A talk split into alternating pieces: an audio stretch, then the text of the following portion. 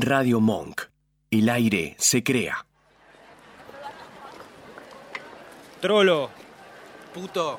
Marica, Balín, maricón, rarito, bufarra, andrógino, Caroldo, Enfermo. desviado, Mariposón. pasiva, nena, Mami. putita, traba, torta, Trola. invertida, tortillera, Papa y huevo. creta, Pastelito. machona, marimacho, Puto Paqui Torta. Un programa sobre sexualidad y malas decisiones. Todos los viernes a las 19 en Radio Monk.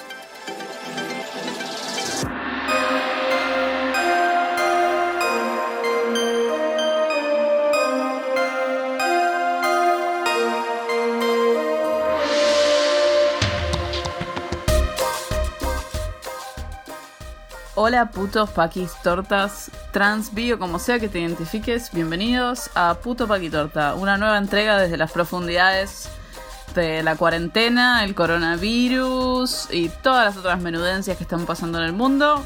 Mi nombre es Bárbara y hoy amasé pan de hamburguesa casero, así que ya oficialmente puedo terminar la cuarentena porque ya hice pan, que es como la moda que hay, creo, supongo, no sé. Es de La masa moda, madre. la, la moda actual es la masa madre, así que tenés que ir un cachito más allá.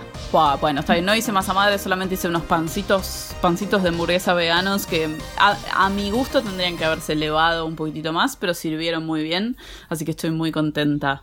Pero ¿No son bueno, todos veganos los panes de hamburguesa? No, no, todos no, hay muchos que tienen leche, ¿eh? Solamente Sí. hay algunos de la salteña que no tienen leche. Sí, es como esos panes tan, tan, tan así esponjoncitos, creo que tienen leche en general. Tipo la fegaceta. Podés Mi hacer nombre es Sarita. Mi nombre es Sarita y estoy comprando mucho pan de masa madre y estoy haciendo como una compra así de, che, tal está haciendo, le compro a esa persona, bla. Y estoy obsesionada con el pan de masa madre, pero bueno, Bárbara, hacete la pyme, ¿qué decirte? Hacete la pyme. Mi nombre es Marcos y no estoy comiendo pan. No estoy comiendo pan, no estoy comiendo nada de harinas, pero eh, no es, no es particularmente porque quiera cuidarme. Un poco sí, igual. eh, pero. Ah, se han ido. Bueno, no importa, no estoy comiendo pan. Eh, y bienvenidos a Puto Paquitorta, un programa que el más, el más copado del mundo. Un programa que va a salir después de un programa que fue un desastre, Les que fue el pedimos programa de mi disculpas. cumpleaños. Les pedimos disculpas por el programa anterior. Sí, sí, sí. Todavía no. La no lo verdad es editamos, que pero na- sí. ¿Alguno de ustedes recuerda lo que dijimos? Yo realmente no lo recuerdo. Fue como que el THC me llegó como a la, a la última neurona que me quedaba como campaneando adentro del cráneo. Yo recuerdo que fue uno de los programas más caóticos que hemos grabado en mucho tiempo y hemos grabado programas muy caóticos, pero creo que este se- realmente está en el podio del top 3 de más quilombo. Es, como dijimos, un programa para auténticos fans. O sea, si recién, em- si empezás a escuchar el programa con ese episodio, vas a decir quiénes No, son estos no. improvisados. Como No, no. no, no, no. No, tipo, Sí, prefiero que escuchen era mi cumpleaños. Es como si nos hubiéramos juntado y decimos esas idioteces normalmente. No somos tan interesantes en una reunión nosotros. Es un gusto adquirido ese programa, pero de vuelta es para los fans heavies. Una reunión nosotros es como yo eh, a las dos horitas de, me escabié tanto que yo estoy en el piso o riéndome o Sarita me dio demasiado porro y estoy Sarita se mueve y yo estoy cagada de risa en el piso, así que no no piensen que siempre somos unas personas tan elocuentes como somos en este programa porque no es así la realidad. Y, y, no, y por ahí ni siquiera somos elocuentes. Bueno, somos muy ahora. elocuentes, somos Queremos muy creer. elocuentes. Eh, hablando de elocuencia, antes que nada, Arre, ¿recuerdan, ¿se acuerdan que tenemos stickers de puto paquitorta? Tenemos stickers, De WhatsApp. pero ¿qué, qué podemos hacer? Stickers de WhatsApp, porque de los WhatsApp. físicos van a tener que esperar. Sí, chicos, porque si Quédense lo en sus desinfectan con alcohol chicos. se les va a correr la tinta, así que no. Eh, si querés los stickers de WhatsApp, cortesía de Lucas Pangaro, o Pángaro, o no sé qué. eh, ay, me metí en un brete porque voy a tener que leer este número yo y siempre me sale mal. Eh, Dilo, dilo. Tienen que mandarle un WhatsApp a Radio Monk, que es eh, 11 3215 9357. 3, De 2, vuelta. 3 yo sabía que iba a salir de vuelta.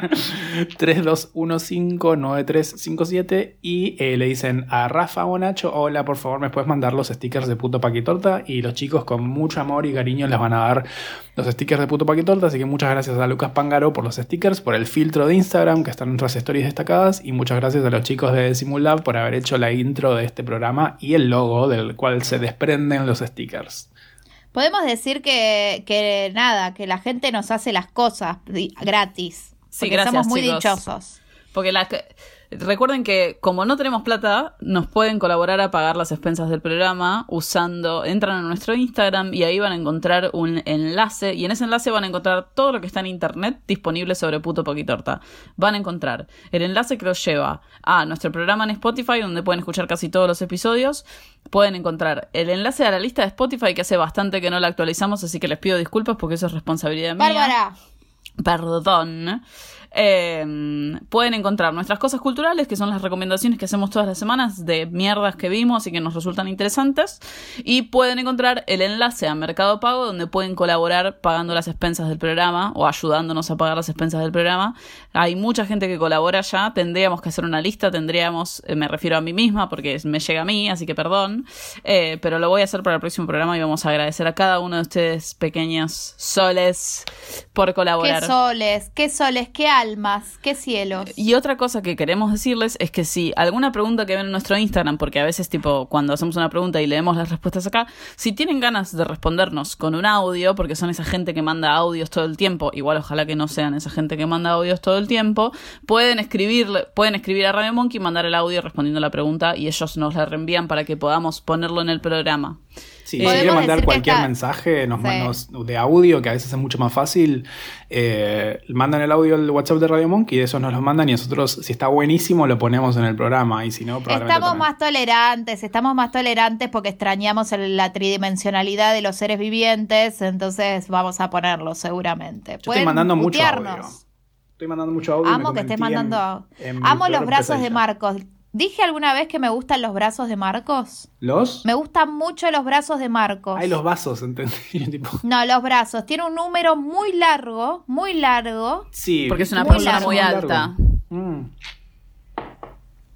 Bueno, hago lo que Pero puedo. acaso en vez de anatomía vinimos a hablar de otra cosa el programa de hoy, ¿no? Sí, estamos cansados, cansados de hablar de coronavirus, porque basta. O de estar en pedo en este programa. O de O ambos, pedo, que también sí, lo sí. hemos hecho. ¿Cansados de estar en pedo? Vos decís. Yo sé ¿En pedo o mucho. al pedo? La última vez que tomé alcohol fue para la celebración de tu cumpleaños. Porque Yo la última vez que fumé porro creo que también. Mm. Medio, medio me, me asqué un poquito. Capaz me tomé una, una birrita hoy, pero porque ahora Ah. me- lo extrañé. Em, pero ¿por, ¿por qué estamos aquí? Porque vimos algo en la tele, o en realidad lo vimos en YouTube, y dijimos, esto es esto. Y ahora Esto vamos a- es esto. esto es esto. Esto es esto. Y dijimos, ¿por qué no hablamos de esto en el programa? Y a empezamos a, juntar una serie de temáticas que creemos que son interesantes para ustedes, porque también nos la preguntaron en el programa de preguntas y respuestas, nos preguntaron, ¿qué es esto? Y nosotros respondimos Esto con es lo mejor. esto. esto es esto, esto es dijimos. esto.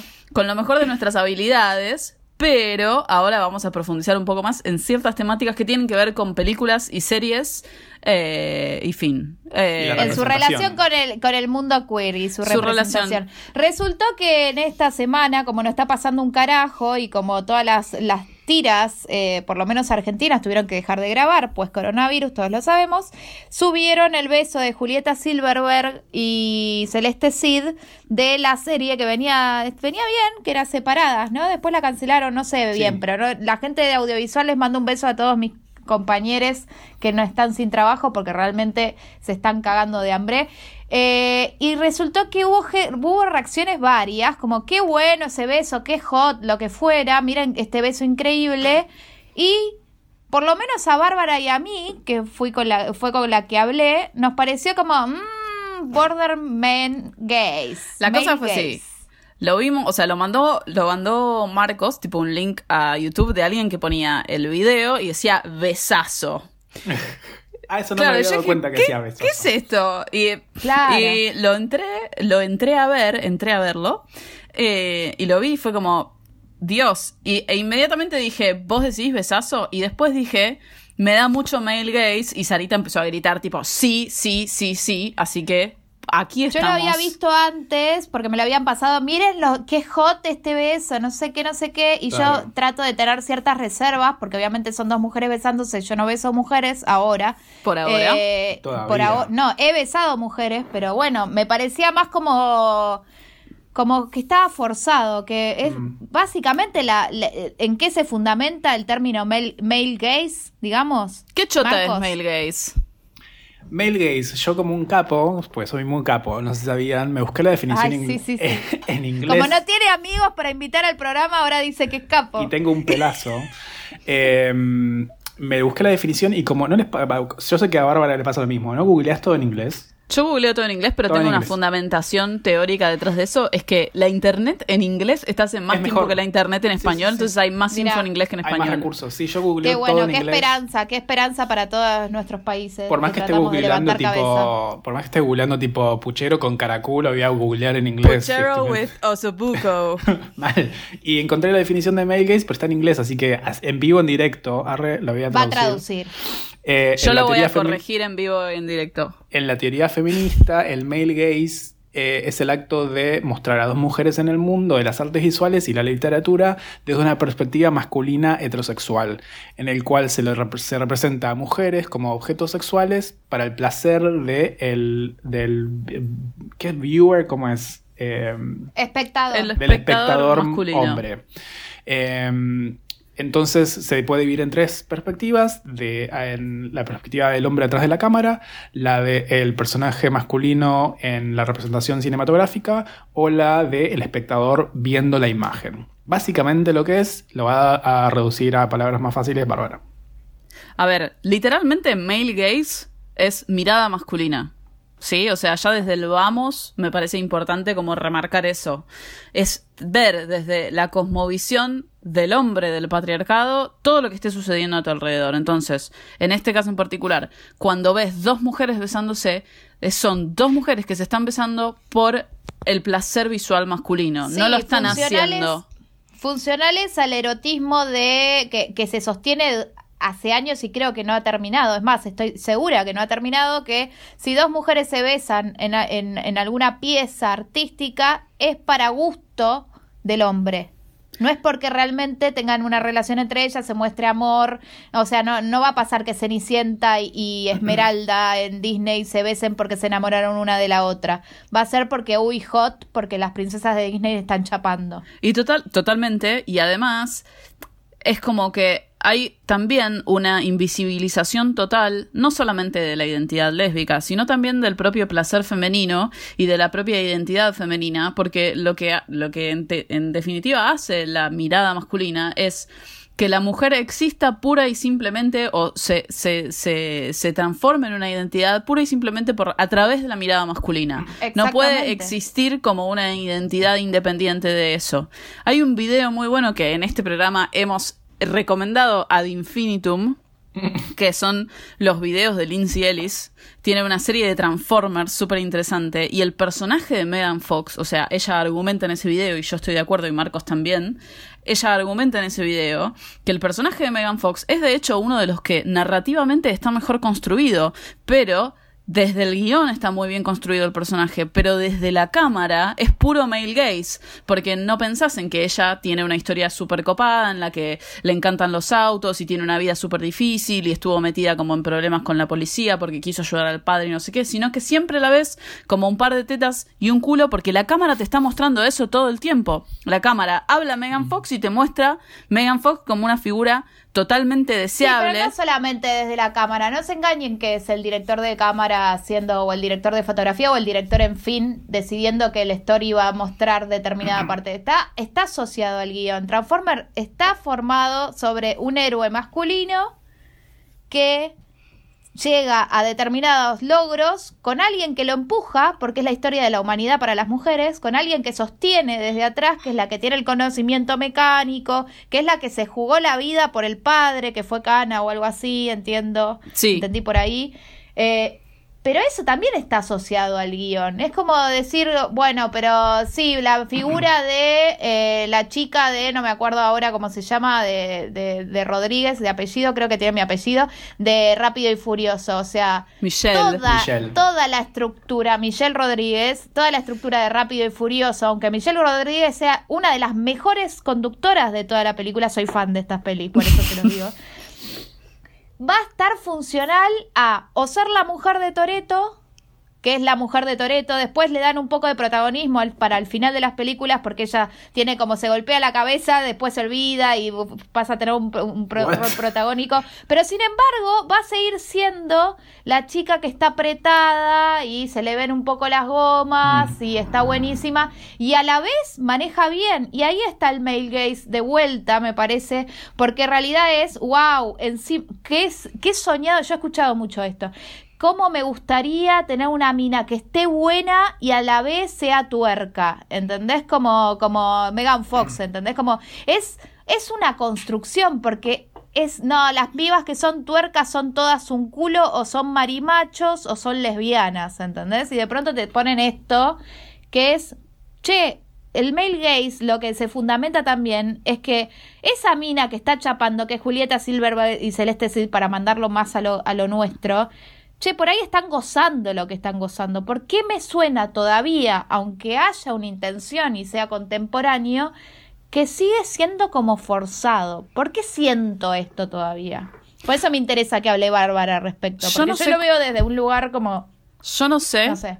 cuál es el tipo, porque hay muchas, he hablado con mucha gente que, eh, muchas, muchas minas que cuando, cuando te, lesbianas, que cuando quieren, quieren decir esto no es verosímil, tipo, lo veo y no lo creo, que tiene que ver también, eh, a veces al- algunas dicen tipo, es porque son paqui y, te das cuenta, pero para mí Sí. tiene que ver con cómo está construido un poco. Ojo, yo no vi las series separadas, la tira separadas o como mierda se diga, no conozco a los personajes, yo no sé si se construyó o se llegó a ese beso a se través de cierta sí, se, se tensión construyó y, no. está- y se estaba esperando hace mucho y todo el mundo estaba hablando de que un día iba a llegar ese beso. Que digamos todo es entre dos mujeres increíblemente hegemónicas, eh, bellísimas, o sea, no hay manera de que alguna tenga un rollo mientras chape.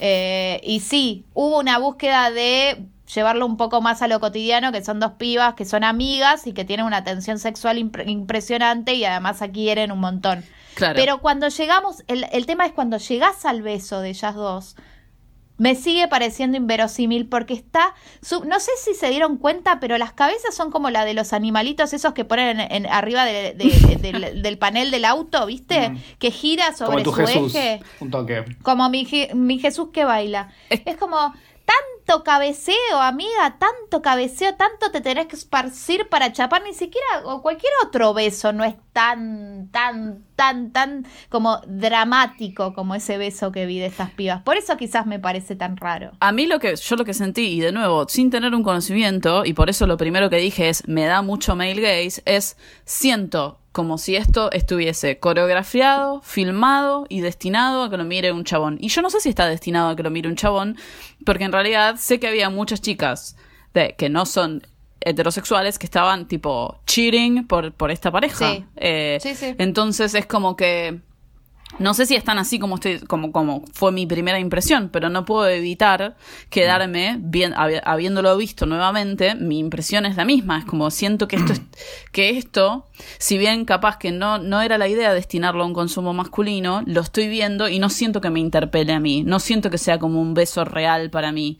Y en definitiva, cuando estamos consumiendo este tipo de productos, lo que buscamos quizás no sea la realidad, pero buscamos algo que sea representativo. y si es algo que está, es forzado, claro. entonces empezás a, a- a- a preguntar estas cosas. Por fuera de que a mí me pareció que era como una visión totalmente masculina. eh, ahí vamos, ahí vamos a algo que nos pega con los otros dos conceptos, que es cómo se construye a través de la ficción y a través de lo que se expresa para después generar eso en la sociedad. O sea, es un reflejo de la sociedad lo que vemos en las piezas audiovisuales en este caso, o es una construcción que se viene, que es que en el video de su amiga, la, la chica de pelo de color eh, de YouTube, decía esto, ¿no? Como ¿qué onda si en realidad venimos construyendo desde la época macartista, que ya habla de, de que- ¿cuál es el término que usa ella, chicos?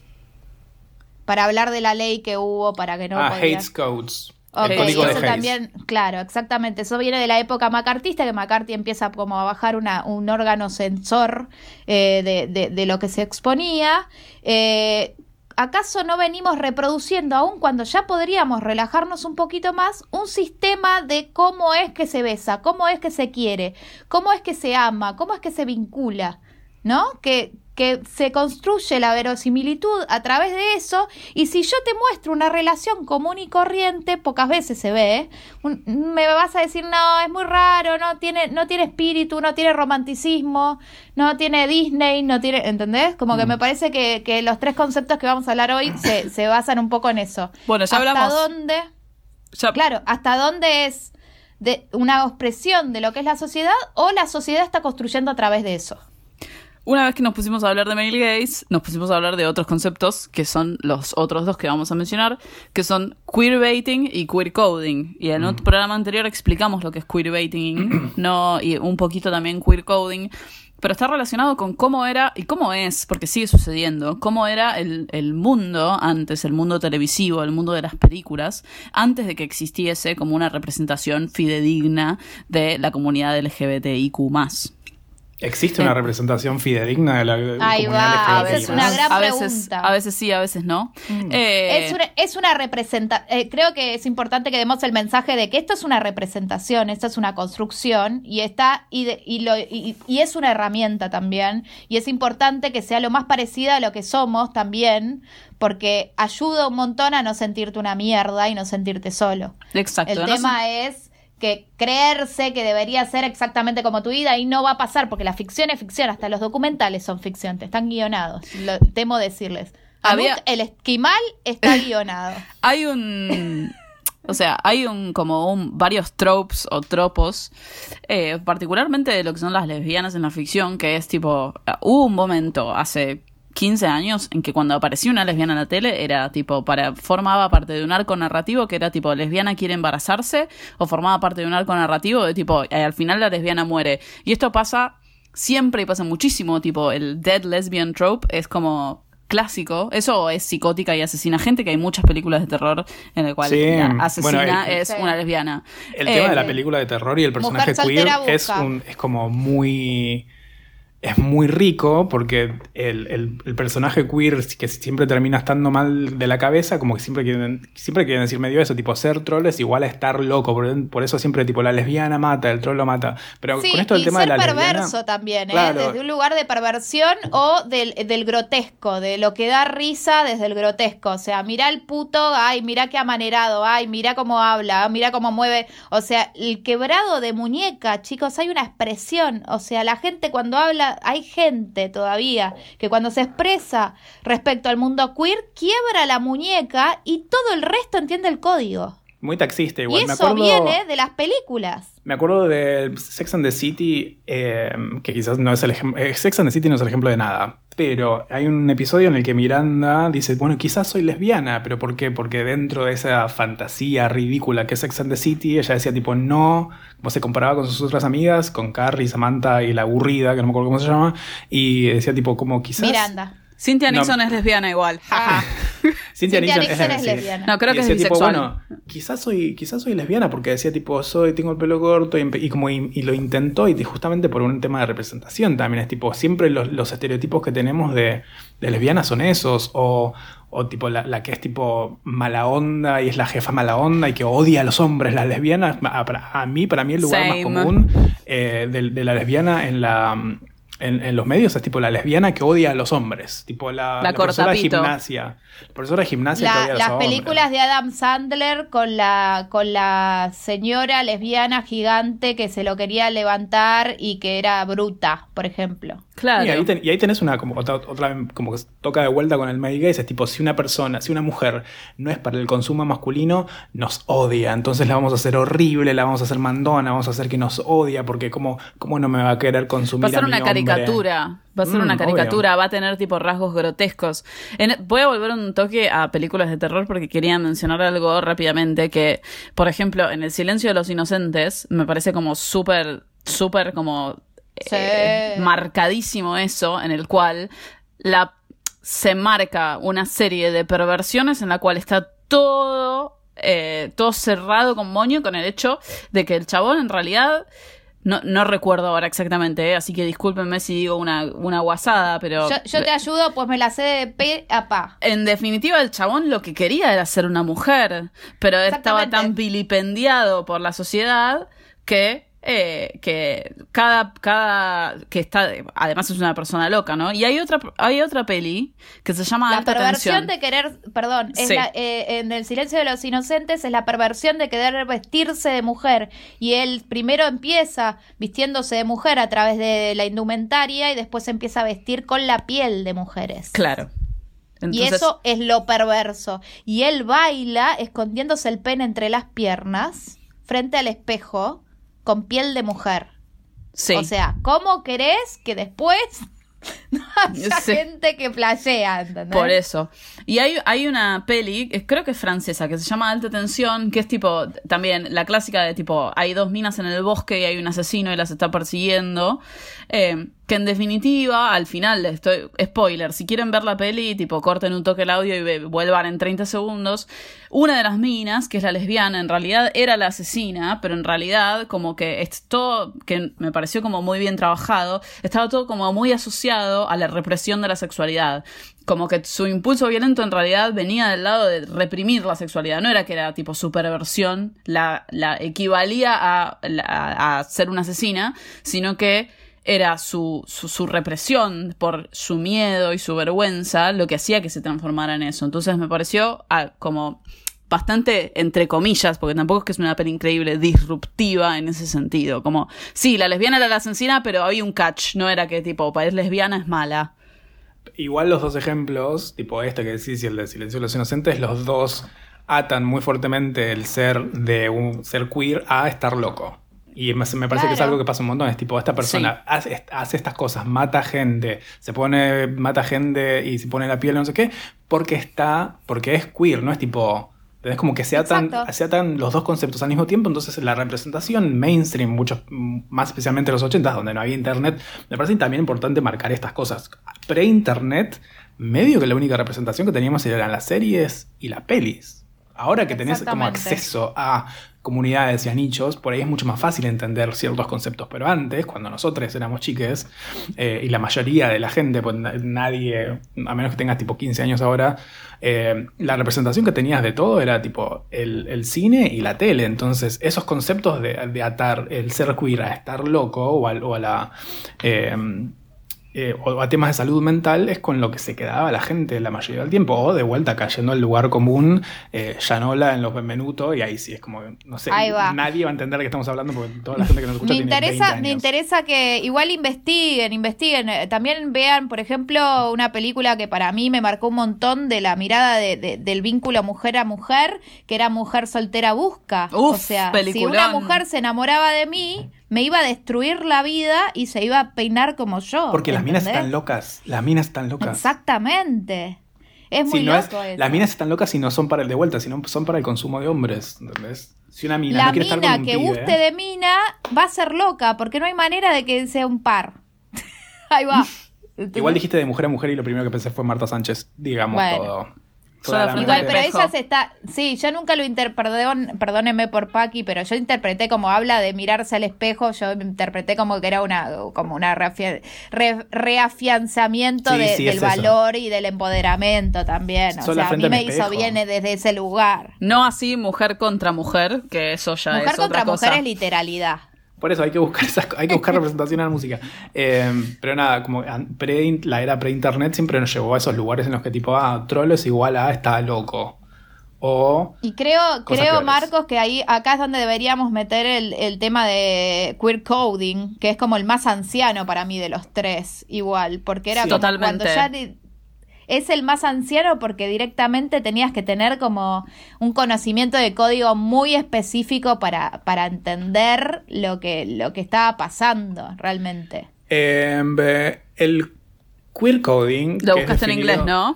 No, no, esto está en español. El queer coding es. eh, que es definido por el blog Feminist Disney, ok, igual esta definición estaba bien. A un personaje se le dan características que se destacan como queer en el subconsciente de la audiencia. El queer coding no significa que el personaje sea necesariamente homosexual o que la maldad se basa en queer, en ser queer, sino que el personaje es malvado y queer y que la sociedad asocia- asociará queer a lo malo. O sea, eso es una parte del queer coding. El queer coding es básicamente decir que una persona es homosexual o, par- o parte de- del colectivo queer eh, y puede tener connotaciones malas, como es el caso de casi todos los villanos de Disney, o puede ser que eh, hay una época en la que no se podía decir abiertamente que un personaje era queer, entonces se lo encodeaba, se le, se le daba como caracteres queer sin decir abiertamente que esa persona, por una variedad de razones. No es, es como la apropiación cultural. Puede ser buena o mala, o sea, puede ser neutra o mala, no creo que haya apropiación cultural buena, me metí en una. Eh, pero el queer coding no necesariamente significaba que era algo malo, eh, pero sí significaba... Sí, se- quizás era la herramienta, ¿no? Claro, era la una- manera la por que ahí. No se podía decir que alguien, eh, que un personaje era homosexual eh, o lo, lo que sea. Eh, y hay ejemplos de todo, como de vuelta, el, el- el- un asesino eh, que era tipo muy amanerado, es tipo, ah, te, está diciendo, el subtexto es, esta persona es trolo, eh, o también puede ser tipo que era alguien era muy amigo, son muy amigos, Sí. muy amigas. Las tías, amigas. las tías que viven juntas. Las tías que viven juntas.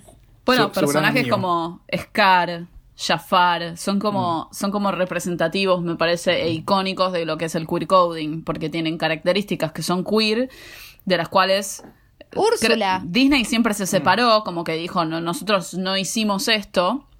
Eh, y creo que eh, lo que tienen en común queer coding y queerbaiting también es como su alejamiento del canon. Por canon me refiero a cosas que están explícitas o que están explícitamente confirmadas por la producción eh, o por, por los equipos narrativos o que suceden efectivamente en la narrativa. So- El tanto de queer coding como tanto el queer coding como el queerbaiting están es- no están dentro del canon. Pueden ser neutrales o negativos justamente por la interpretación que le- también une le da, ¿no? El tema de los villanos, las villanes queer de Disney es muy interesante porque hay un momento como de apropiación de eso en el que medio que le salió el tiro por la culata en el cual la comunidad queer dice tipo, sí, aguante Úrsula, quiero una remera de Úrsula. ¿Por qué? Porque son los únicos personajes tienen, que tienen como completa libertad y no están atados a un destino también en Ahí el que están como afuera de, están como afuera de lo que se considera el estándar y vos decís tipo, sí, sí, sí, yo soy eso. Entonces, cuando en- queriendo o sin querer querías decir tipo, este, este personaje es malo y lo vamos a hacer trolo, eh, vamos a, a hacer que lo vamos a codear como si fuese trolo porque es diferente de los demás, como Sí, queriendo o el decir esto ser es solo, diferente. ¿no? El que no, el que no busque una relación de amor romántico va No, a no, ser no sola- el no villano, solamente por eso, eh, sino como que el, el que No, no hablo que, que solamente está- sea por eso, sino que justamente los villanos nunca tienen pareja. No, y yo- tienen encima esa carga. Y es como, Mm. y si querés ser una persona que vive sola y no tiene amor romántico, o sea, solamente se, se, se, se, se dedica a la parejita heterosexual que se va a juntar al final a comer perdices y ser feliz. ¿Entendés? Como, y si, ¿por qué tiene que ser así? No entiendo. Es Yo- como, bueno, sí es una construcción, obvio. Yo creo que también es una construcción que, que a veces es incluso ajena a, a- a la gente que lo- la está haciendo, ¿no? Sí, ajena a la intención. sí. Sí, no sé Ahí si está. había una intencionalidad de que Scar o, o Jafar u otro personaje o Úrsula hayan sido codeados de una manera queer. Me parece que a veces, desde una perspectiva patriarcal y desde una eh, perspectiva heteronormada, a la hora de tratar de, de- de poner rasgos de villano, dicen, vamos a hacerlo de esta manera. Y a veces de esta manera es, es afeminado, entonces, Sí, bueno, que sea es raro. melodramático. Y Pero eso siempre son personajes no es que, están como al costado de lo que se considera el mainstream, están al costado, viven en la periferia de lo que es el personaje principal, pero a lo, a lo largo del tiempo, y especialmente ahora, me parece que hay una apropiación de eso muy copada en el cual eh, las comunidades queer dicen tipo, sí, ese soy yo. Y tipo, ¿quién preferís ser? ¿La sirenita que era un embole o Úrsula que hacía lo que quería, Escuchate- era divina? ¿Querés ser No sé si Aladino que era un boludo claro. o querés ser Jafar? Aguanta ser Jafar, aguanta ser Scar. Bueno, Scar escuchen esto. Yo tuve una epifanía hace no mucho, donde caí que la sirenita entrega su voz, o sea, su identidad toda, su integridad como mujer, por un hombre. No, no sé si habían caído en eso. O La sea, sirenita es toda la eternamente sirenita es problemática. La sirenita es toda alrededor de yo entrego lo único que tengo que es mi voz, imagínense le- lo, lo significativo que es la voz de alguien, por un hombre. O sea, me entrego toda. Ya La- fue. Sí, la sirenita es problematiquísima por donde se lo mire. Es tipo. Y ahí Úrsula le dice en la canción en la que. En, eh, Pobres almas en pena, no sé cómo se dice en español. Sí. Le dice tipo: "Lo- Los hombres no quieren mujeres que hablen. Exactamente. Úrsula, encima es gorda, hola. Bueno, pero Úrsula muy está- puntualmente fue basada en un drag queen. Y eso es lo que más amamos de Úrsula. En Divine, Úrsula ¿no? Ay, por Fue- favor, amamos a Divine. Amo, amo ese, esa, esos, los ojos pintados, tipo el pelo. Pero ese queer con coding- ese rulo. Ese queer coding le salió, no, no sé si le salió mal, pero ese queer coding a la larga, ahora con el tiempo, nosotros les decimos tipo, sí, aguante, aguante Scar, aguante Jafar, aguante Úrsula, porque somos esa gente, somos la gente que está en la periferia, somos la gente que no tiene un destino dicho en el que tenés que ser el rey, tenés que ser la princesa, medio dentro de, de- de la periferia en la que se vive hay cierta libertad de ser como sos, más allá de que ser como sos eventualmente va a tener sus consecuencias, pero eh, también eso es un comentario, tipo, ser como sos va a tener sus consecuencias y es literalmente ser trolo, tipo, ¿querés ser trolo? Mirá que te va a pasar todo esto, vas a vivir en la periferia, dije periferia mil veces, ya sé, Eh, pero a la larga me identifico mucho más, o quiero ser más Úrsula que la sirenita, de vuelta, la sirenita es un embole igual, eh, chicos, yo, perdón a la gente fan de la sirenita, me aburre. Yo, es que yo era fan a los ocho años, por eso me até los pies y me tiré al mar. Tiene Pero el es clásico debajo del mar. Sarita, Dios santo. ¿Por Sí, qué? bueno, bueno, pero aprendí a nadar con los pies juntos.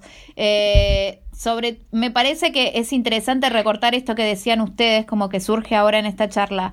El queer coding, el queer baiting, etcétera, no es intencional a veces. O sea, forma parte de cómo se escribe y cómo se construye la verisimilitud, que se dedican capítulos y capítulos del estudio cinematográfico, cómo construir la verosimilitud, que no se remontan hasta Aristóteles. Yo creo que hay O sea, una- imagínense. Hay una, hay una falta de intencionalidad. Me parece que se le puede atribuir más al queer coding que al, queer, al queerbaiting. Sí, ¿Por qué? sí, sí. Porque me parece que quizás el obvio. en el queerbaiting quizás surge sin una intención, quizás es algo que detectan los, los quienes lo estén mirando que sean LGBTIQ más. Qué difícil, voy a decir queer de ahora más. Eh, que una vez que lo hacen, después justamente de ahí viene el baiting, del tirar el anzuelo para que te quedes esperando y esperando a que pase algo, ahí sí hay una intencionalidad que en algunos casos que- es cuasi macabra porque estás eh, Ahí va. jugando con, con- con el deseo de tu, de, de tu espectador por ver algo que en definitiva no va a pasar. Por- y me parece que eso también es una, una especie de invalidación. Como, ¿estabas esperando esto? ¿Estabas esperando que el personaje que querías que sea queer sea queer? No, mira, no va a pasar. Te- están todos los indicios, pero la conclusión no va a llegar nunca. Igual Entonces- hay que hacer una diferenciación, diferenciación entre queer coding, es que es tipo, esto es lo- no podemos decir esto, pero lo vamos a representar con subtexto, y queerbaiting que es tipo, podríamos decirlo, pero no lo vamos a hacer. Pero sabes. Eh, el queerbaiting sabe esa herramienta y la usa. Y los el dos hablan queercoding de... se puede remontar a, a tiempos en donde realmente tenías que meter eh, lenguaje súper, súper under, under, under 10.000 velos.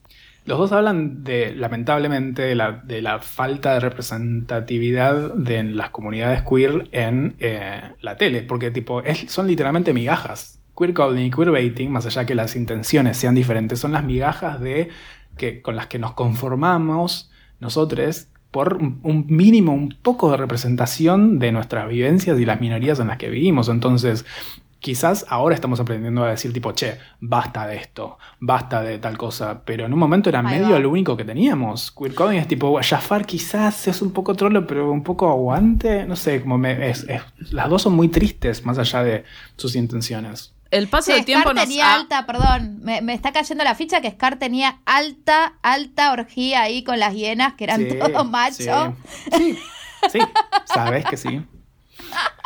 No, había una hiena que era hembra, que es la que se pelea con. con Sí, pero Nala. una, todas las demás era bocha, bocha, mail, mail, mail. El. ¿Qué es lo que iba a decir?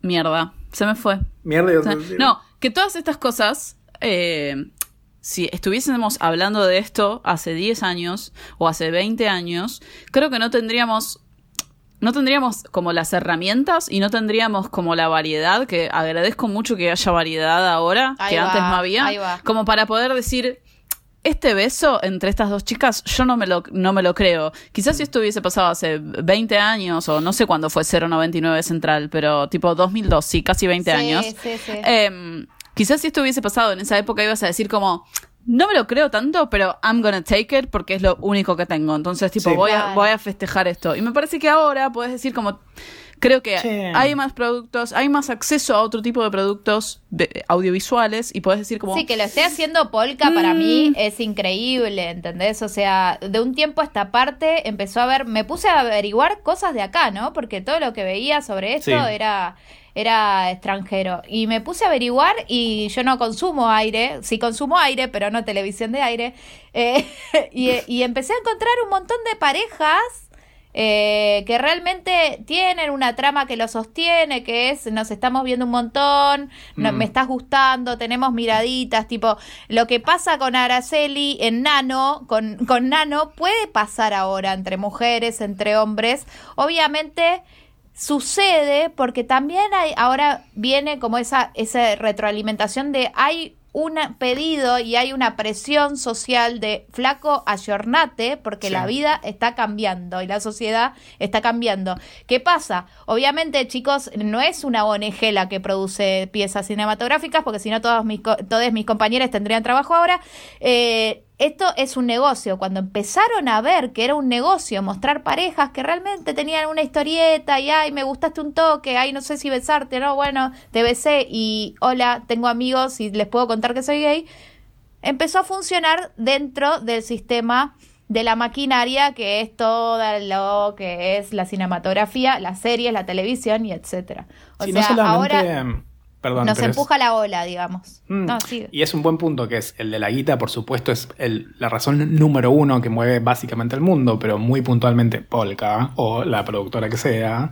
Eh, pero también no eh, olvidemos que el, el buscar representaciones y mejores representaciones eh, vienen de la mano de nosotros. De nosotros decir, tipo, esto está mal, esto no está bueno, queremos mejores representaciones y de quejarnos y levantar la voz Ahí y mandar cartas y lo que sea. Porque- Claro, por eso digo que hay una demanda social atrás de todo esto, porque necesitamos ser vistos también, ¿no? Mm. Me imagino. Entonces, ah, y encima vende y hay un montón de público que lo consumiría y hay un montón de público, hola, hoy en día Adentro. muy pocos jóvenes cons- eh, consumen tele. Sí. Y con estas series se están recuperando un montón de público que habían perdido.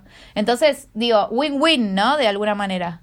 Sí, hasta cierto punto. Igual, también quería decir esto, que es, eh, nosotros somos muy quejones. Eh, y que estemos acá diciendo, tipo, todo esto está mal, no significa que no se pueda disfrutar de las cosas. Se puede disfrutar de lo- del medio que estés disfrutando, videojuegos, series, películas o lo que sea, y también lo puedes criticar al mismo tiempo. No, no, no puedes decir... Es fundamental hacerlo. Hay Hola, Anita todo. Sarkisian. Sí, pero es realmente, me- pues yo siempre me voy a agarrar de eso, porque tipo, el hecho de que estés criticando algo no significa que no lo vayas a consumir o que no lo vayas a apoyar o que no lo vayas a, a, tipo, a jugar o a ver o a lo lo que estás sea. analizando, lo estás Sí. analizando y analizar las cosas todas, todas. Está la- eh, tipo, uno de, de- de los mandamientos, Sarita, es analizar todo, revelo, cuestionalo, míralo por todos lados. Porque realmente es si- sirve para activar el libre albedrío. Hola, no te comas cualquier cosa que te pongan por No, delante. además- a menos que sea un pene que te guste mucho. El, no, te agradezco. El Estoy dejando. punto es, sí, no, engorda. Eh, lo que, lo, lo que me parece importante también es como que el pensamiento crítico y el disfrute no necesariamente tienen que tipo rechazarse, ¿no? Como que Exacto. podés, es lo que, lo mismo, lo- exactamente lo que decía Marcos, como podés mirar algo y que te guste y al mismo tiempo podés criticarlo y decir como esto no me copó, te pueden cantar separadas y podés haber estado esperando ese beso y podés haber festejado ese beso como si fuese un gol, Paki reference. Eh, pero al mismo tiempo podés decir, de todas formas, critico que se haya sido de esta manera. Porque Que en le definitiva. falta algo, ¿no? En definitiva, para mí, este tipo de críticas hacen que eventualmente en el futuro eh, se produzcan otro tipo de cosas. Que para Bueno, mí pero al final se quejan de todo, nada es suficiente, no les gusta nada, No, ninguna nada poronga es les queda suficiente. Sí, bien. nada es suficiente, Ninguna nos vamos a quejar poronga de les todo. Quería, sí, quería también. hablar brevemente, y le voy a preguntar a Bárbara, eh, de... Pues hablamos de queercoding y queerbaiting, pero no hablamos de... eh, no, no sé dentro de qué categoría específicamente entraría el hecho de que haya personajes queer en la tele argentina, y no personajes tipo personalidades, queer en la tele argentina que vos sabés que, que es lesbiana, yo sé que es trolo, pero nunca nadie, nunca lo dijeron en su momento. Y se me ocurre alguien que, del cual siempre hablamos, va, no siempre, pero de vez en cuando lo nombramos y es Ante Garmas. Ante Garmas sabíamos que era trolo. Amaba. Sabíamos, pero Ante Garmas nunca lo dijo y Ante Garmas estaba en la tele. Y eh, un ejemplo de lesbiana se me ocurre mm, Sandra Mianovich, que la hemos visto en la tele cantando cosas de tipo, te ven todos los dedos en la concha y tipo, ajá. Igual Sandra no nada. salió del closet. Sandra está re Sí. salida del closet desde hace tipo, muchísimo tiempo. Tipo Sandra y Celeste, tipo Sandra Entonces es un no Sandra y ejemplo de Celeste fueron en una época. Para mí, tipo, Fundamental. una de las, para mí, es Gaby Sabatini el ejemplo, que cumplió Gaby 50 Sabatini años. está comprando. Chicos, está cumpliendo 50, años. 50 hoy. años está, pero Impecable. hoy. ¿Cómo ha envejecido esa mujer? Yo no lo puedo creer. Eh, a mí me parece un ejemplo representativo Gaby Sabatini por el hecho de que, Mm. a ver, siempre se sospechó muchísimo, siempre hay como mucho material alrededor de ella que indicaría que es lesbiana, pero Tuvo ella un romance con Ricky Martin. es- primero lo del romance con Ricky Martin. Eh, igual yo también tendría un romance con Ricky Martin. Re. Que no. a ver, hablando, de ¿sabes un lo beso, divertido hablando de un beso con sido? pasión. Hablando de un A beso ver. con ¿Sabes lo pasión. divertido que debe haber sido? Es como salir con Marcos y decirle, che, eh, Marcos, ¿me seguís en esta? Ay, dale, vos me ayudarías un montón. Bueno, dale, hagamos Dale, que tenemos sí. una pareja. Los famosos beards. Eh, no, pero me parece importante también que ella no solamente no dice nada de su sexualidad, sino que Mm. ha dicho que la lastima y la hiere que digan que es lesbiana. Tipo, Wow. eh, a ese punto. Y otro ¿Acaso personaje. no vive en Europa con su novia? Vive en Miami con su novia. Eh. Otro personaje que también juega mucho y hace mucho queerbaiting es Michelle Rodríguez, que ya que la mencionamos. Ahí va. Esto Mm. igual tiene, tiene unos años, porque no estoy muy up to date con la vida de No Michelle sabemos si Rodríguez. salió, claro. Pero Michelle Rodríguez en su momento a veces decía, no, yo, a mí me gustan las mujeres, ay no, a mí me gustan los hombres y las mujeres, ay no, que yo no soy lesbiana, ¿de qué están hablando? Siempre hacía eso constantemente, eh, se, la, se la vio, de- creo, creo que de hecho salió con Cara Delevingne un tiempo y Sí. después salió Sí. con Zac Efron y después, y después, y después, pero un personaje que por fuera no se queda en el, en el es, no es, tipo, y no dice nada, como podríamos decir, no sé, ante más, sino que hay muchas mujeres que se rumorea que son lesbianas, pero que insisten en su heterosexualidad, digamos. Se me ocurre Eh. en este momento también, como tra- para traerlo más a nuestra época, Yuya. Yuya también Yuya, salió a no. decir muy herida que no sabía por qué le decían que se sentía muy lastimada. No, no sé hace cuánto tiempo fue que dijo esto igual. Claro, pero hay que, hay que ver qué pasa ahora, ¿no? Pero nosotros tuvimos una fauna. Porque es muy reciente todo esto. Tuvimos una fauna en la tele muy, muy bella en la cual había gente que sabías que eran trolos y no lo decían. Por ejemplo, de Garmas, ¿cómo se llama este, este chabón? Vos ahorita Chicos, vas a saber. Gasalla. Gasalla Gasalla. no salió del closet jamás. Gasalla no está salido del closet, creo. ¿Cómo se llama el, el chabón O que tenía un programa de arte? Que era, un, que era el nuestro Andy Warhol. Federico Clem. Fe- Federico, Federico Clem. Clem. Ay, Pero Federico Dios, Clem se murió. Sí. Sí, se murió también como Anté. Se Como decía. Anté, ¿eh? Sí, sí, Él Anté, quería que le digas. Anté. Ante, eh, ¿Jordano? No, ¿Jordano tiene mujer? No. ¿Jordano es trolo? No sé. Jordano tiene mujer. Ah, Jordano ok. tiene mujer. Bueno, se encodió mal Jordano. y ahora no me sabemos cancelé. bien qué onda. Y me han cancelado. Eh, También igual hay, hay algo que yo también critico, o sea, porque nosotros siempre decimos, como estás en un, estás en un espacio donde tenés muchísima visibilidad y se habla de tu sexualidad, entonces deberías deberías, y acá nos ponemos como en tipo, otra persona debería hacer algo y es medio chutear a la otra persona, como debería Sí. salir del closet y defendernos como unidad. Y tipo, ¿quién mierda somos nosotros para decirle a Gaby Sabatini? Gaby Sabatini debería salir del closet porque va. es Gaby Yo Sabatini. no me quería como- meter pues aquí, pero me Realmente, si que Gaby sí. Sabatini quiere morirse en el closet, porque ella es feliz estando en el closet, adelante. Eh, me parece problemático cuando sale a decir me hiere, que me digan. Ahí va. Eso ya es También otra es- cosa. son como otras, como otras dinámicas, como más de, más de antaño, porque cuando Gaby Sana- cuando en el pico del- de, la, Sí. de, la, de la popularidad de Gaby Sabatini, no estaba, no, no había tanta visibilidad. Entonces por ahí se quedó con ese mindset viejo de tipo Te cagaba la igual. carrera, Claro. chicos, también. Había- Hay que pensar eso, les cagaba la carrera. No, sin ir más lejos, alguien que está completamente afuera del closet, que es Ellen DeGeneres, perdió su carrera durante años por salir del closet. Sí. Ojo, eh, porque ustedes están comparando el mundo del entretenimiento con el mundo, Con el del, mundo deporte. del deporte. Y en el tenis, y más Se en la época, sean lesbianas, ¿no? cuando en el tenis de mujeres, en la época en que Gaby Sabatini estaba en su apogeo, había muchísimas lesbianas. Estaba Navratilova, no sé si estaba Meli Moresmo, había una española que también, no me acuerdo cómo se llama. Pero había muchísimas, o sea, no es que... Que haya quiere decir que No. se- fuera fácil para una tenista argentina. Les salir iba súper bien. A Navratilova, boluda. O sea, no es que que Navratilova sacó, a- a- salió del closet a y no la dejaron del- jugar al tenis. Es una pregunta la que hago. La que le vaya bien a tenistas del primer mundo, donde estos cuestionamientos que nos hacemos acá en la Argentina, nosotros tres, hay países donde ya sería ridículo y hay generaciones y generaciones que ya no se los hacen. Eh, digo, en comparación con una pibita de Argentina que no, no nos iba bien, No, bien en- pero o sea, también entiendo también hay que- entender contexto. Pero Gaby Sí, no, siempre pero- jugó en Estados Unidos. Y hay otra Sí, cosa, sí. que no es lo mismo una lesbiana en la tele que, que una lesbiana jugando un deporte, porque es su hábitat natural. Entonces, al hombre no le molesta ver una lesbiana jugando al tenis o a cu- a la bolita o al karting. No le molesta. Sí le molesta verla en la tele. Sí le molesta en ese momento, no quiero hablar por ahora, pero sí le molestaba verla en una tira.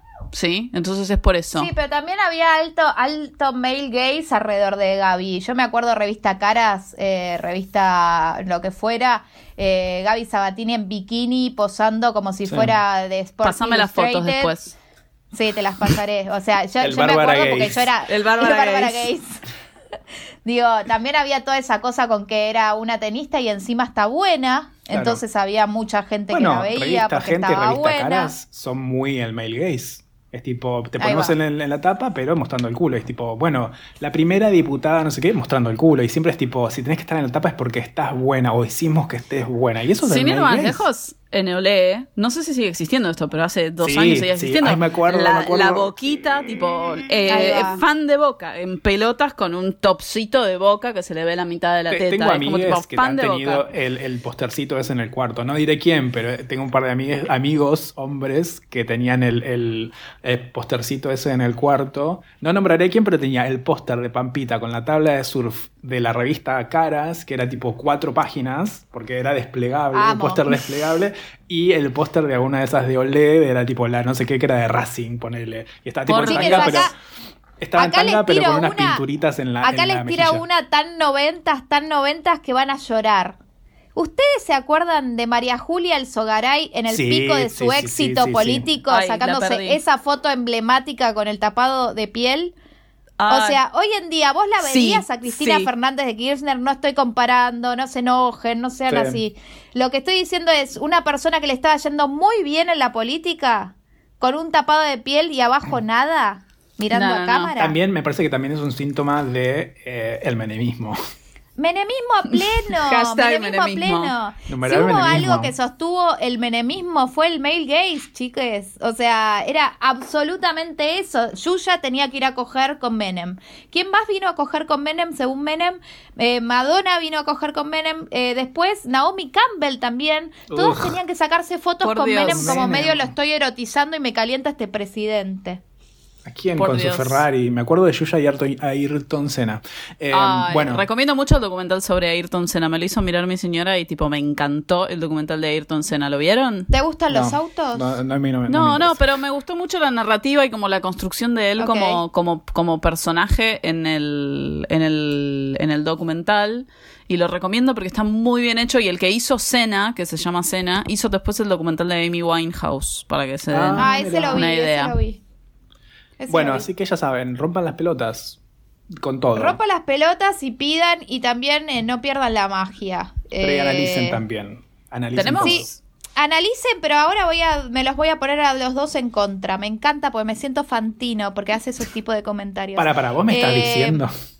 Yo te estoy diciendo que por experiencia de una persona que descubrió que los reyes no existen respecto a todo lo que es lo cinematográfico, cuando uno estudia algo que, te, que, que tiene la magia que tiene la cinematografía durante seis años, empezás a darte cuenta que perdés esa experiencia, ese sabor de la experiencia y siempre sepan que tienen que aprovechar la experiencia y después lo pueden desmenuzar, pero no sé, mira, estoy leyendo algo que puedo decir cosas culturales y después de decir algo diré esto. Cosas culturales. Voy a recomendar, me lo regalaron para mi cumpleaños, el, el, el libro de David Lynch que se llama Atrapa al pez dorado. Bueno, él viene meditando, me lo regalaron porque tiene como mis dos cosas, que es la meditación y el cine.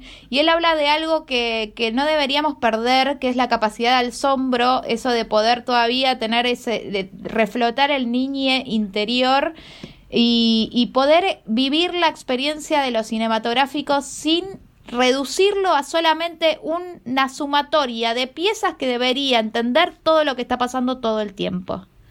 Eh, sí, sí y no y estoy 50% de acuerdo con esto. Voy a traer de vuelta a Con colación. David Lynch. Estoy 50% de acuerdo con David Lynch. No, voy a traer a colación de, o sea, sí, me estoy un poco de acuerdo con eso. Voy a traer a colación de vuelta eh, el hecho de que yo el, el primer beso entre dos hombres que vi fue en una porno y me parece muy injusto para conmigo y me parece injusto. Ok, no tiene nada que ver con lo que estoy diciendo. Sí, tiene un montón que ver, tiene no, todo que ver. Lo que estoy Eh, diciendo es, vean Yo estoy las mirando esto con películas, no estoy hablando de porno, no estaba hablando de porno. Lo Yo que les estoy estoy hablando de recomendando, pero hablaste porno. Eh, lo que estoy recomendando es, no tengan su- de vuelta lo mismo, pensamiento crítico también, es decidir que lo que dice alguien, y me las estoy poniendo de- de- del orto a los dos en contra mío, lo que dice alguien respecto a lo que quiso escribir un, eh, un- un guionista, un editor o lo que fuera, lo que dice David Lynch es muy interesante. Cuando a él le... Las películas de David Lynch, si alguna vez vieron alguna serie o alguna película de él, están llenas de cosas que no entendemos porque Sí. no tiene nada que ver con lo que es el, el relato clásico o que te vuela la cabeza de por qué metió al enano ahí y bla bla bla bla bla y lo que y lo que él dice es bueno che si yo tengo que explicarlo todo como que falta la parte de ustedes de vivir Mm. qué carajo les pasa a ustedes porque también él hace esas películas para ver qué pasa en nosotros Em, sí, bueno, si están de acuerdo con, con Marcos, marquen el número 5 para entrar al sistema. si están de acuerdo con Marcos, marquen 1. Si están de acuerdo con Sarita, marquen 4. Y a jugar A con Hugo. Yo voy a estar en un punto intermedio entre los dos. me Y amo qué porque tibia. siempre existe esto No, no, siempre no. existe esto en este programa No, es que a mí me parece que lo que dice David Lynch es acertado porque tiene que, o sea, el autor no está obligado a dar el 100% de sus intenciones a la hora de hablar de su, de su obra. Uno. Dos. La interpretación que hace el oyente, el espectador, el lector de un determinado producto depende de la persona que esté consumiendo ese producto. Eso definitivamente. Entonces... También es cuando hay un- una cierta tendencia que se repita una interpretación, podemos inferir entonces que también el autor tuvo la intención de que esas personas lo interpretasen de esa manera. Otra cosa es David Lynch, que justamente te tira un enano y realmente hay un abanico de posibilidades que podrían suceder de por qué el enano está ahí. Y, y eso Igual, es lo que eh, pasa con eh, las sí. películas de Lynch, que decís, ¿qué carajo? Tipo, no entiendo. Y le Sí, preguntas a alguien, ¿a vos qué te parece que significa esto? Y, e incluso, Sin embargo, él pone, él, sin embargo, perdón, Bar, él pone en palabras algo que me, me pasa a mí y a todas las personas que estudiaron conmigo o que tienen que ver con algo cinematográfico en general. Que lo he visto hace años, recién ahora lo leí a Lynch, pero esto me pasa desde siempre. Hay algo que te quita el descubrir que los reyes no existen, en este caso de, de conocer cómo es que funciona la maquinaria, de todo lo que es el relato. ¿eh? Supongo que a la gente que escribe también le debe pasar, a la gente que saca fotos también.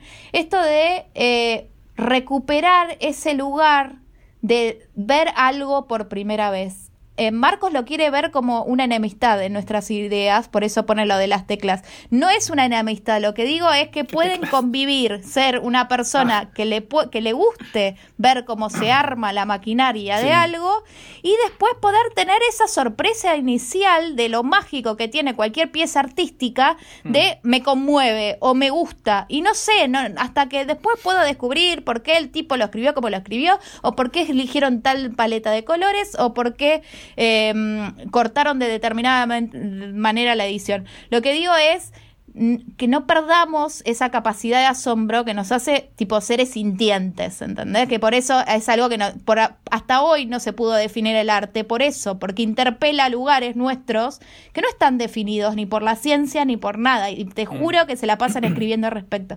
Entonces, vengo a traer la paz, la pipa de la paz de Pipe of Peace, a decir que ambas teorías son convivientes. Sí, no, totalmente. y Estoy muy de acuerdo con lo que decís vos y lo que dice David Lynch un montón.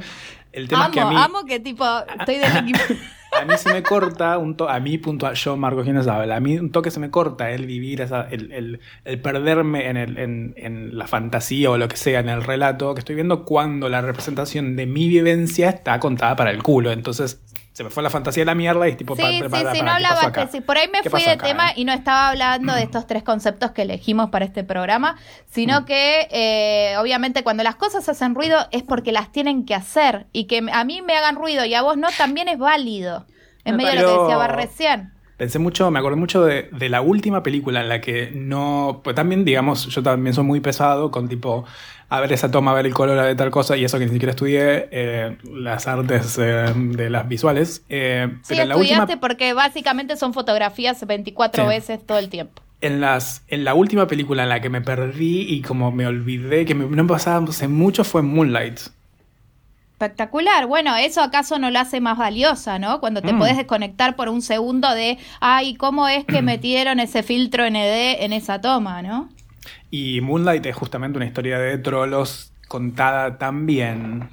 Y, y- y nada, eso, vean Moonlight. Cosas culturales, Moonlight. Igual ya la hemos ¿Saben que no vi. Moonlight? Es de llorar. Es de llorar. Es de llorar. No la veré ahora. ¿Quieren ver, quieren que pasemos a lo que dijo Sarita antes? Dale, re. Sí. Tú dilo. Yo tengo algo más, pero después. Cosas culturales, tenía que decir.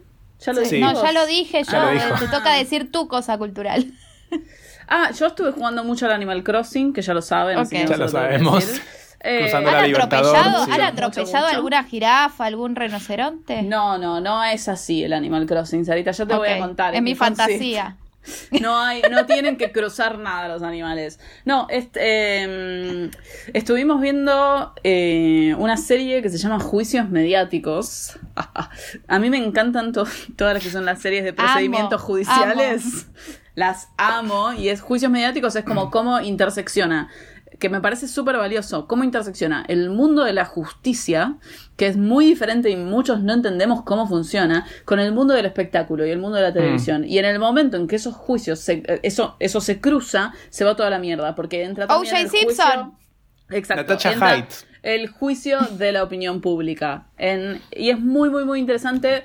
Hay, eh, yo vi tres episodios ya, creo que no hay muchos más. eh, pero dura una hora cada uno más o menos. Muy interesantes. Hay desde asesinatos hasta fraude. Y eh, me pareció muy copado. Yo... Eso lo podemos consumir a través de qué? Ah, claro. De- del Nelly, del Netflix. de Nelly Ok. Netflix.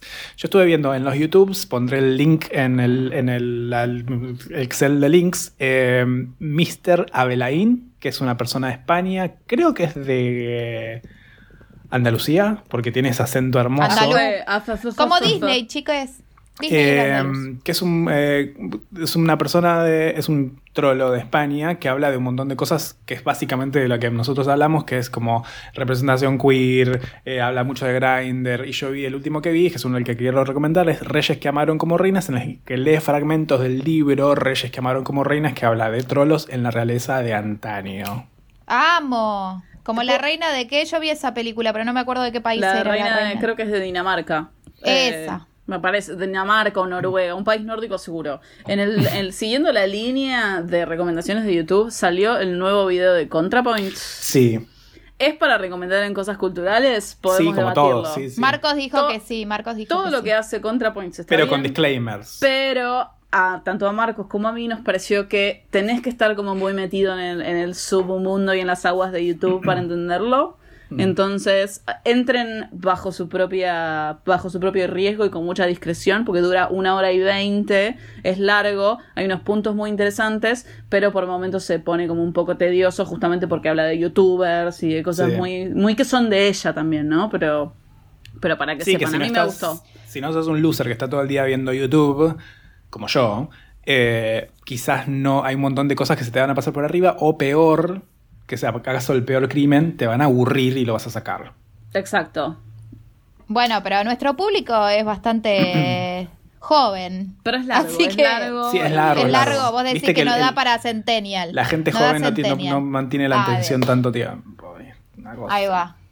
Bueno, bueno. y yo para, para quiero, perdón, Bar. eh, Iba a para ser nuestro final, así que seguimos. Sí, bueno, para cerrar eh, las recomendaciones eh, que tienen que ver mucho con el programa de hoy, me vino a la cabeza Ryan Murphy, que viene produciendo hace bastante y bastante recientemente también, lo que pasa es que mucha producción ahora y por eso nos parece tanto. Eh, la serie Hollywood, no sé si la recomendé antes o fue esa Sí. vez que se me, se me cagó el audio. Eh, es Ah, sí. la representación de lo que eran los actores del mundo queer teniendo que hacer actores sexys para las mujeres, en el caso de varios, o eh, cómo se movía el mundo queer en el mundo de Hollywood de los 50. Lo cual es tremendo porque se, viene- se mete en un lugar que no es todo feliz. Véanla, saquen Habla sus de- conclusiones. me acuerdo de Rock, Rock Hudson que se Rock murió de. Hudson, por ejemplo, Ok, eh, Rock Hudson teniendo que hacer el, el pibe increíble que le tenía que gustar a todas las minas y etcétera. Hicieron bebo Eh, también. Increíble, pero por supuesto que increíble. Es como el Ricky Martin nuestro. Claro. ¿Vieron el video de Ricky Martin Teniendo que besándose con el sostener novio? cosas. Ay, por favor. Eso es un beso, carajo. Tirame esa, tirame esa cuarentena ahí. Tirame en el medio ahí. Yo solo puedo mirar, pero no importa. Bueno, y nos olvidamos nombrar eh, Rip Sergio Denis. Bueno, ese que vamos a cerrar con un tema de él. eh, Rip vamos a cerrar con. eh, pu- no sé, Marcos, vos elegí. Yo pondría Te quiero tanto. Le mando un beso a la familia Hoffman, porque realmente lo conozco y me parece buena gente. Eh, Rip, Sergio Denis, ¿acaso no un emblema de la música argentina, Bárbara? Take it No te away. olvides, seas Claro paqui, torta, trans, bi o como sea que te identifiques, todo va a estar bien, excepto Excepto violar la cuarentena, manga de idiotas. Están todos caminando por Muy la bien. calle eligiendo a niños del edificio para sacarlos a la calle. Se Muy picó- no, rompan la cuarentena. Bye. Por favor. Bye.